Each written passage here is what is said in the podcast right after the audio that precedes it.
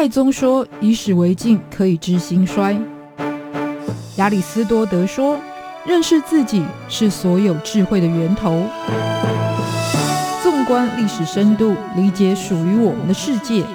开脑洞，长知识，六百秒的历史课。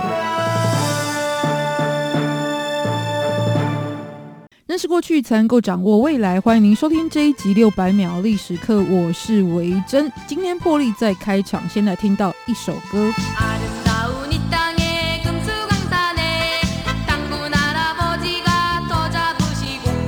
有机会接触韩国节目的朋友，可能多少都有听过这一首名为《照亮韩国的一百位伟人》的童谣。在第一句歌词就唱到了：“美丽土地的锦绣江山，是谭军爷爷打下的基础，用弘毅人间的想法创建了国家。”那在之后的歌词就列举了非常多的名人，包含像是开国者、英雄等等的人物。比方说呢，有开创者高句丽东明王、百济温作王、奔驰在满洲大地的广开土大王等人。虽然是一首童谣，但也是认识韩国历史非常完整脉络的作品。而且其中在破题说到的谭军爷爷，就与韩国的创世神话是有关系的。在本集创世神话系列，就借用韩剧名称的格式，没关系呀、啊，是熊的后代，来自排泄物的国土，来讲韩国缤纷的巫俗创世传说。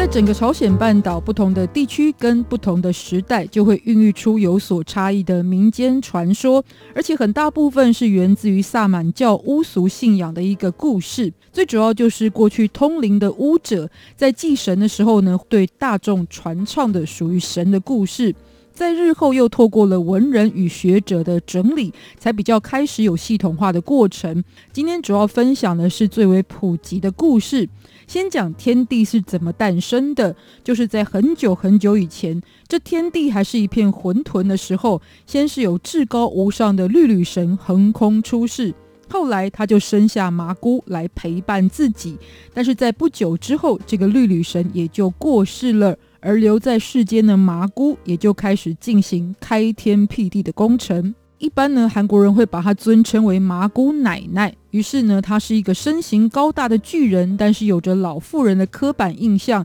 所以她在创造天地的过程里面，其实也带有属于老太太的特色。像是她在混沌中苏醒的时候，就先是挖着鼻孔。你知道，一般少女呢，顾及形象比较不会做这个动作，但麻姑奶奶就无所谓。她挖着鼻孔起床的时候呢，鼻孔内那一些物质就上升成为了天空。而且老人家容易腰酸背痛，所以当她起床的时，之后就稍微伸展了一下，也就把天地给撑开了。然后呢，开始要逛逛走走的他，用着自己的罗裙来搬运土壤，就堆叠成山。但这个裙子其实是有破洞的，那透过这个破洞落下尘土，也就形成了朝鲜半岛周围的岛屿。但这时奶奶突然尿急了，她一转身就想要找一个荒地来解决一下。于是呢，这个排泄物就形成了河流与海洋。完成了这一切之后，麻姑也就消失了。我提到麻姑，很多人可能就会联想到古代中国传说里也有麻姑献寿的麻姑，不过他们并不是同一人。献寿的麻姑是魏晋南北朝的道教书籍里面记载的人物。它是作为长寿的象征，因此在经年累月、沧海变成桑田的千万年之后，她依旧是小姑娘的模样，所以跟奶奶麻姑是有所不同。而说到韩国麻姑的存在，因为不管在东方或者是西方，其实多数的女神在上古的故事里面都是被赋予关于怀孕、生产，还有担任母性的角色。可是麻姑奶奶，她既是一位很有力量的巨人，又会创造天地，这完全。就是独立的女性之神，是非常难得的存在。那会有这样的情况发生，就非常有可能是以前也许在古老的说法里面是有独立女神的角色，但他们也会随着时代的变迁被改写或者是边缘化，进而影响到她在大众心中的位置。比方以女娲来说，原本的故事她是独立的完成天地的创建，但后来呢就成为伏羲的伴侣之后就沦为配角，这有可能是来自于母系社会转。转向父系社会的过渡，或者是在后来受到以男性为尊，男人才有能力开创新天地的一个文化思考的影响。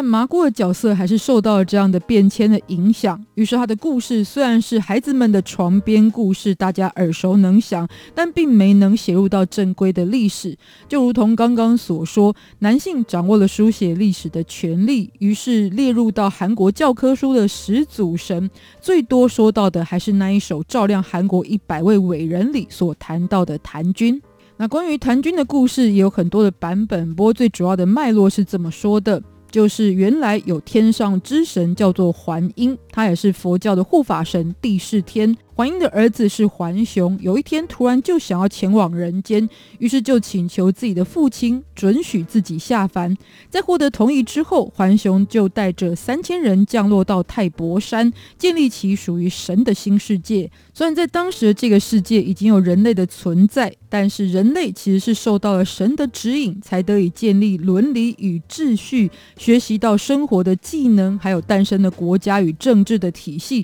所以就走入到了安康富足的日子，那这时候呢，其他的动物看了就非常的羡慕，尤其当中就有一头熊跟一只老虎，就祈求神明让他们可以化成人类。那这时候神就交给了他们大蒜与艾膏，然后就让他们持续吃一百天，而且呢不可以晒到太阳哦，就能够变成人。那这听起来其实是蛮像保健食品的直销台词，但真的在照做之后。老虎就变成了男人，而熊则成为了容貌出众的女性。所以，为什么在韩国的传统文化当中，对于老虎有一种崇拜，尤其是男性的部分？不过这时候，熊女呢，就是向神明哀求，因为出于孤单寂寞的心情，所以希望神赐给自己孩子。那出于怜悯之心的神，也就是桓雄，不但答应了，而且跟熊女就直接结成了配偶，生下就是韩国人的祖先，也就是檀君王翦。那为什么叫做檀君？因为这个神的国度就是以泰伯山上的檀香树作为中心来建立的。那檀君也就成为开创朝鲜半岛第一个王朝的君主，日后并定都在阿斯达这个地方，统治了超过一千五百年之后，才转职成为山神而改朝换代。那这段故事其实有不少韩剧改编，像是《太王四神记》还有《阿斯达编年史》，都是以此作为灵感参考。那顺便延伸阅读，这个泰伯山到底在哪里？很多人可能直接联想到就是韩国人视为民族起源的太白山，也就是长白山。但这种看法其实是在十八世纪之后才普及。如果翻更早之前的记录，其实会说是在今天北韩的平安北道的妙香山这一带。那算一下两地的距离，大概有六百多公里有，所以其实连泰伯山的定位都不能确定。那关于谭军的记录，其实也就出现蛮多多争论的。如果以文献来看呢，其实目前最早关于谭军的记录是出于十三世纪高丽时期的三国仪式，但是内容出处的佐证是不足够的，所以也无法成为一个确。切的历史真相。